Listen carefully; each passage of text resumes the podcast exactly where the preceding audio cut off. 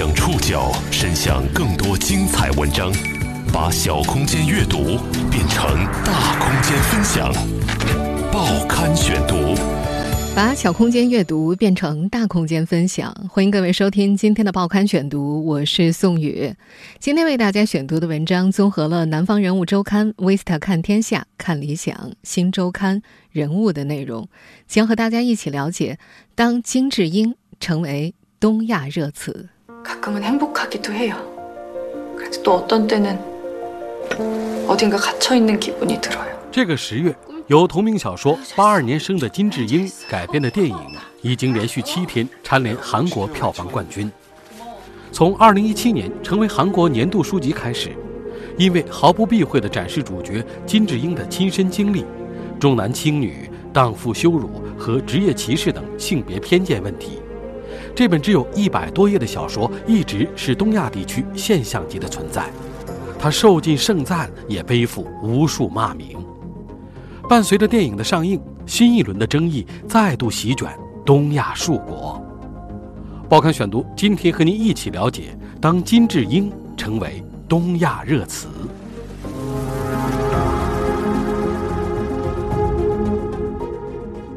由郑裕美、孔刘主演的电影《八二年生的金智英自本月二十三号在韩国上映以来已经连续七天蝉联该国的票房冠军成为当前最热门的电影之一。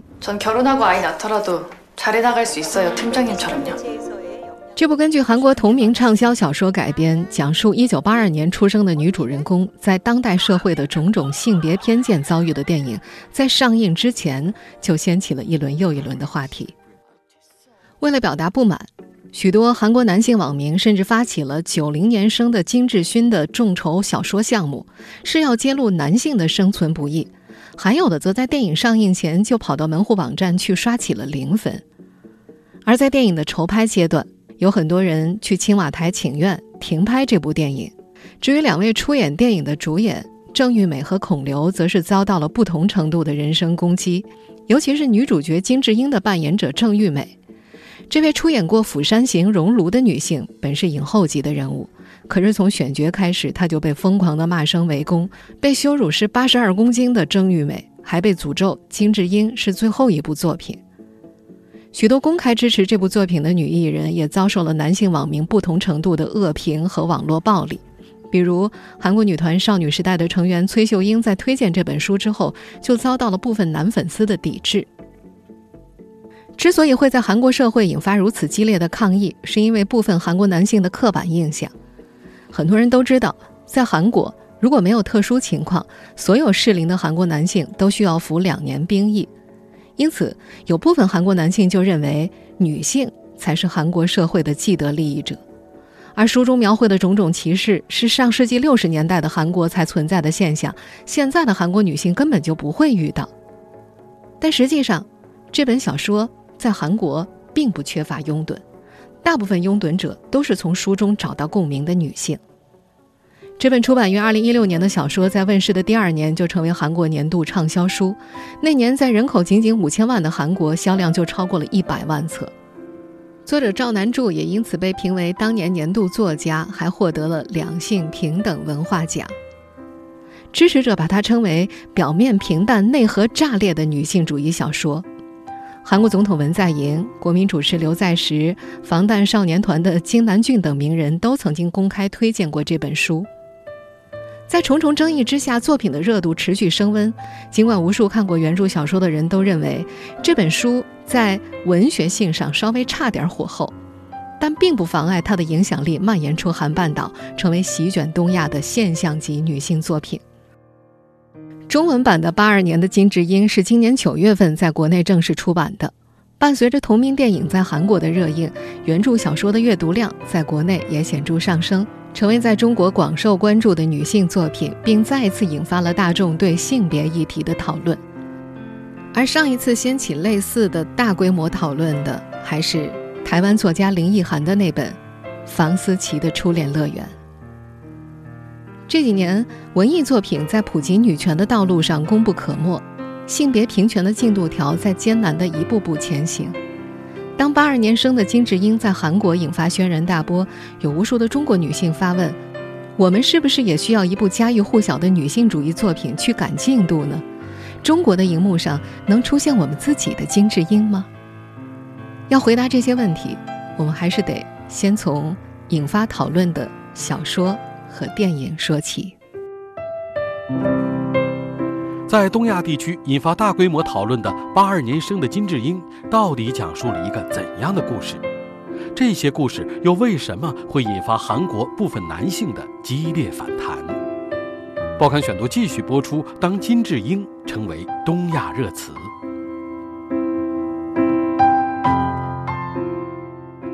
从小说和电影引发的两极分化的舆论冲突来看，很多旁观者会认为这可能是一部言辞激烈的作品，这也让很多人下意识的给他打上了女权主义代表作的标签，批评他故意挑拨两性矛盾，有仇男的倾向。但实际上，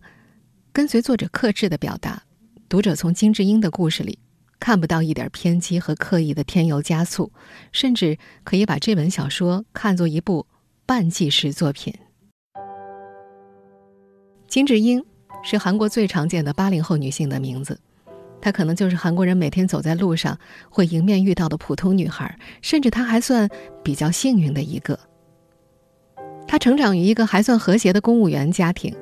顺利的努力学习，上了重点大学，又嫁了个能挣钱、还在婆媳矛盾里帮着自己说话的老公，安心当着家庭主妇，怎么看都是个典型的好女人的范例。可即使是这样，在三十五岁的某一天，金智英还是患上了抑郁症。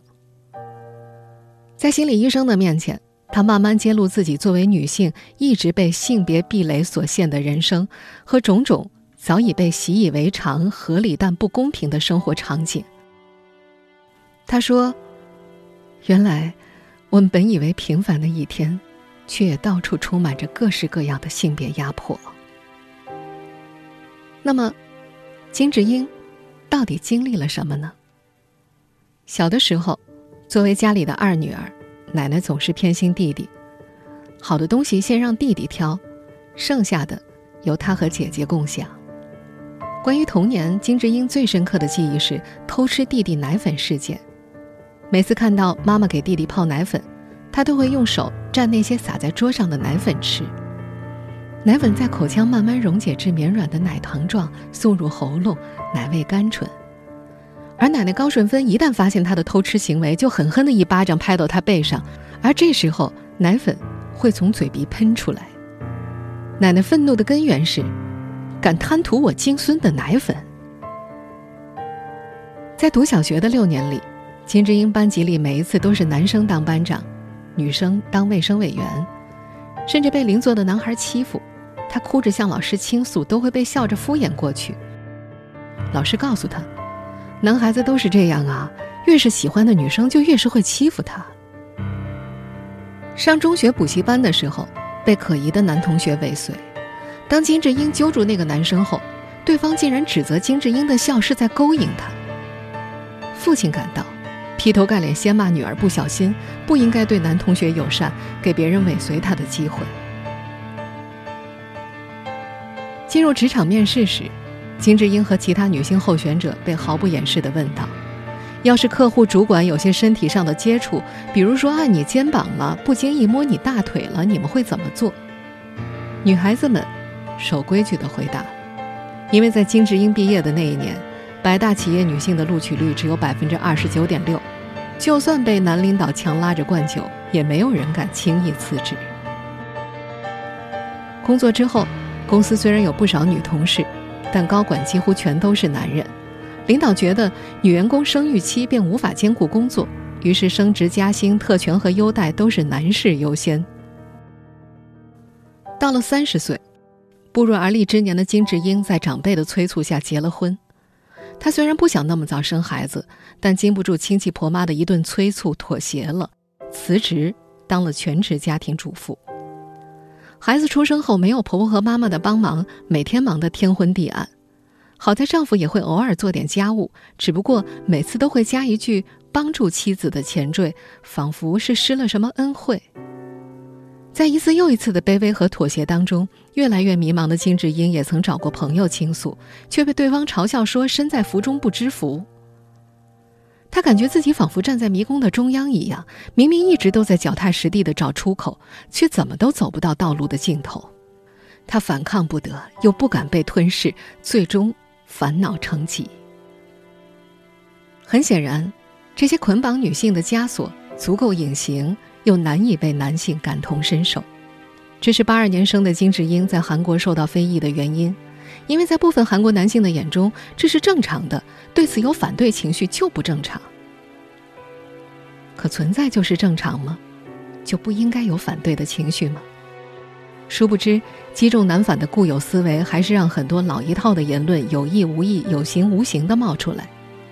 比如，外界对女性的评判大多来自。老公和娘家的经济条件，对于职场女性的评判则居于如何处理好工作和家庭的关系。曾被记者追问，作为一名女企业家如何平衡事业和家庭的张泉灵就曾经反击过：“你们会问男企业家平衡性的问题吗？”这本八二年生的金智英指向的核心问题，恰在于“默认”两个字，就像她腰封上写的那句话一样。一个女孩要经历多少看不见的坎坷，才能跌跌撞撞的长大成人？问世三年来，八二年生的金智英已成为席卷东亚的现象级女性主义作品。那么，小说作者赵南柱又是怎么创作出这部小说的？这本小说走红的背后，又反映了韩国女性面临的哪些现实困境？报刊选读继续播出。当金智英成为东亚热词，这本小说的作者金南柱比他笔下的金智英大四岁。从梨花女子大学社会系毕业之后，他曾在电视台任时事节目编导十年，之后辞职，成为小说家兼家庭主妇。八二年生的金智英是他写的第三部小说，二零一六年出版。写这本小说的时候。金南柱用编年体结构讲述了金智英的各个人生阶段，同时加入了相当分量的新闻报道和统计数据，有意把金智英的人生和韩国社会的变迁勾连在一起，让小说成为一本女性报告书。有媒体评价，这部小说正确的触及了父权制下韩国女性遭受的歧视，表明了那些没有暴露在表面的女性的焦虑和恐惧之深。因为超声波的发展。节育政策的施行，使得韩国新生儿性别比例失衡严重。上世纪九十年代初，韩国男女比例是一百一十六点五比一百，第三胎男婴明显比女婴多了一倍。二零一二年，韩国开始实施免费的保育政策，韩国社会对于女性把孩子放在幼儿园不履行母亲职责的批判也应运而生。金智英就是在这样的压力下罹患抑郁。根据《韩民族日报》报道，照顾零到两岁的全职主妇一天大约只有四小时十分钟的闲暇时间，但全职主妇的劳动价值从未得到承认。在小说中，心力交瘁的育儿过程中，金智英好容易带孩子上公园遛弯儿，买了一杯一千五百韩元，也就是大约八块钱人民币的咖啡，却被路人当面议论。我也好想用先生赚来的钱买咖啡啊，整天到处闲晃。妈虫还真好命，这直接导致了他精神崩溃。妈虫是二零一五年左右在韩国极度流行的一个名词，讽刺的是要靠丈夫养活自己吃喝玩乐的全职妈妈。学者蔡玉玲在《母亲的形象与新世纪韩国文学》一文当中写道：“这一歧视性词汇的出现土壤，正是长期笼罩韩国社会的一种意识。”女性只能是男性的附属，母亲则必须牺牲奉献，抑制欲望。同样，身为家庭主妇的小说作者赵南柱，每天上午送女儿上学做家务，下午陪孩子做作业送培训班，要等到孩子夜晚入睡之后才有充裕的时间写作。他没有被直接骂过妈虫，但也经常被友善的误解：“哎，你在家里歇着时间不是很多吗？”而“妈虫”这个词。也是刺激赵南柱创作这部小说的最直接动力。小说中的金智英说：“她不明白，为什么自己赌上性命把孩子生出来，甚至放弃了生活和梦想，却成为别人口中的一只虫？尤其这条路是数百万在为家庭奉献才是正当职业教育下成长起来的韩国女孩们曾经唯一的人生选择。在另外一部小说《给朕明爸》里，赵南柱透露过韩国女性的价值判断标准：全职主妇女儿是一百分，准时上下班的公务员或老师女儿是八十分，吃晚餐前回家的上班族女儿是五十分。而晚上十二点才下班的大企业员工女儿是零分。韩国职场对女性向来不友善。金智英毕业的二零零五年，《东亚日报》报道，韩国百大企业中女性的录取率只有百分之二十九点六。金智英辞职的二零一四年，韩国男性的平均薪资是一百万韩元，约合人民币六千两百块；女性的平均薪资是六十三点三万韩元。约合人民币三千八百一十块，在经合组织成员国里，韩国是男女收入差距最大的。也是这一年，韩国已婚女性每五人当中就有一个人因为结婚生育而辞职。在创作的过程中，赵南柱目睹了越来越多的韩国女性勇于说出自己的不平等遭遇。他在博客、社交网络、求职贴吧、高中生论坛、妈妈群里看到的经历，都是金智英一家人故事的灵感来源。为了象征性的展示世界如何抹去女性的名字，她删除了金智英丈夫以外所有男性角色的名字，就像女性通常会被冠名为谁的妈妈、谁的奶奶一样，男性在这本小说里都用了父亲、学长、弟弟、上司等来指代。这本并不厚的小说展现了韩国女性跨越代际的结构性困境。奶奶高顺芬种田、做生意、做家务，养大了四个儿子，而且真心认为丈夫只要不在外偷腥、不动手打妻子，就已经是不可多得的好男人了。妈妈吴美淑从小成绩最好，但小学毕业后就辍学务农打工，资助三个兄弟上学，因为她觉得男丁有出息才能为全家争光。后来边照顾婆婆和三个孩子，一边寻找打工的机会，包括剪线头、组合纸箱、粘贴信封、剥大蒜、卷门窗密封条、理发，没有任何权益保障。金智英在女儿上了幼儿园之后，也到冰激凌店找兼职的机会，希望能减轻丈夫养家的负担。这本小说的台湾和大陆版的译者尹家璇也出生于上世纪八十年代。他在韩国待过十七年之后，又回到了中国台湾地区。他在一封采访邮件当中写道：“金智英的故事其实很像一段时期横跨三代女性的缩影，而且是不分国籍的，尤其以亚洲女性的共鸣度最高。从某种程度上说，金智英的故事之所以能在东亚地区引发这么大的触动。”不在于她够特殊，反而在于她太普通。学生、职场人、女儿、姐妹、母亲、妻子、媳妇，女人一生中的众多角色以及其中伴随的磨难，都能让不同年龄段的女性联想到自己的经历。我们是不是也需要这样的女性文学作品呢？报刊选读继续播出。当金智英成为东亚热词。八二年的金智英一书当中，细碎日常所流淌出的种种压抑细节，让女性群体获得了超越年龄和国籍的共鸣。这本书一在日本上架，就登上了最畅销亚洲图书的榜首，三次加印，供不应求。而在中国网友的豆瓣书评里，这本书更被奉为东亚三国指定读本。有很多人在书评当中回忆起自己成长历程中总被忽视的种种心酸和看不见的伤。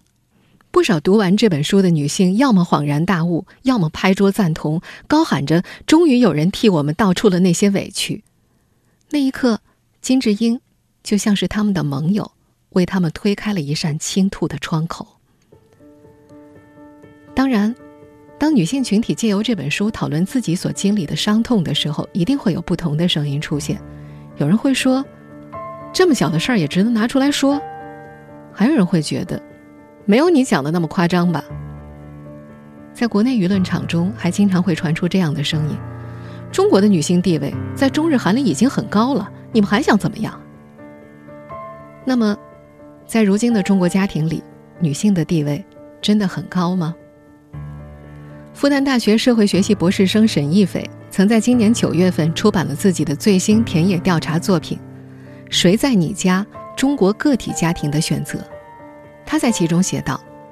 中国年轻女性在家庭里确实获得了权利和地位，但这并非来自男性，而来自上一代老人的让渡。我们正处在后父权制时代。”受压迫和剥削的更多是老年人，尤其是在经济上处于弱势地位的老年人，特别是老年女性。沈一斐说，在现代社会里，女性会有双重压力：作为妻子的义务和作为职员的工作。以往，家务劳动的承担者一直都是妇女，虽然现在她们花在家务上的时间不及全职主妇，但丈夫们也不会因此就承担那些家务活。西方的解决方式是，鼓励夫妻一方在特定的生命周期放弃职业，或者雇佣他人，或者依托社会机构和福利制度。而在中国缺乏相关的社会支持体系，更为严峻的是，从计划经济到市场经济，各种相关功能重新回到家庭的时代，夫妻一方工作往往不足以养活全家人。所以结果就是，年轻夫妇对父母的需求成为一种刚性需求。父母的帮忙不仅仅是锦上添花，简直就是雪中送炭。而且任劳任怨的父母，尤其是母亲，会做掉一个小家庭里绝大部分的家务，是他们的牺牲换来了中国年轻女性地位的上升，而他们的牺牲和隐忍，在很多时候会被认为理所当然。实际上，无论是在文艺作品还是大众媒体当中，四五十岁以上的女性的声音。常常是被忽略的，即便她们出现的话，也只剩下标签化、刻板化的形象。但这并不意味着这个群体就没有其他值得深挖的故事。在赵楠著的八二年生的金智英，因为电影在东亚地区再度引发热议的当下，有文学评论者就提出，相对这部关注三十岁左右年轻女性的小说，他们更想推荐的是这位作家的另外一本作品，他的名字是，在这本新作里。这位社会学系出身的作者采访了韩国不同阶层的女性，年龄覆盖九岁到六十九岁，用真实的素材和感情去讲述那些被体制文化所埋藏的每一位女性心底的故事。赵南柱在这本书的前言当中写道：“我希望能为更多的女性记录她们看似毫不特别，也没什么大不了的人生。我相信各位读者在翻开这本书的时候，自己的故事。”也将随之开始。相信所有为女性发声、为女性创作的人的初衷，都和这位作者是一样的。希望每一个人，无论男女老少，都能够为自己或为自己身边的不公而去抗争。权利是通过抗争一点一点争取的。节目最后要回到我们一开始提出的那个问题。我们是不是也需要一部家喻户晓的女性主义作品去赶个进度？中国的荧幕上能出现我们自己的金智英吗？也许我们并不需要一部现象级女性主义作品，或者说我们不必去等待一部现象级女性主义作品，因为一部作品它永远无法代表所有人，也无法凭借一己之力把性别平权的进度值拉到最高。只有当每一部作品都有不一样的女性角色出现，每个人都不去合理化因为性别不同而产生的不平等待遇的时候，我们期待的平等社会，才指日可待。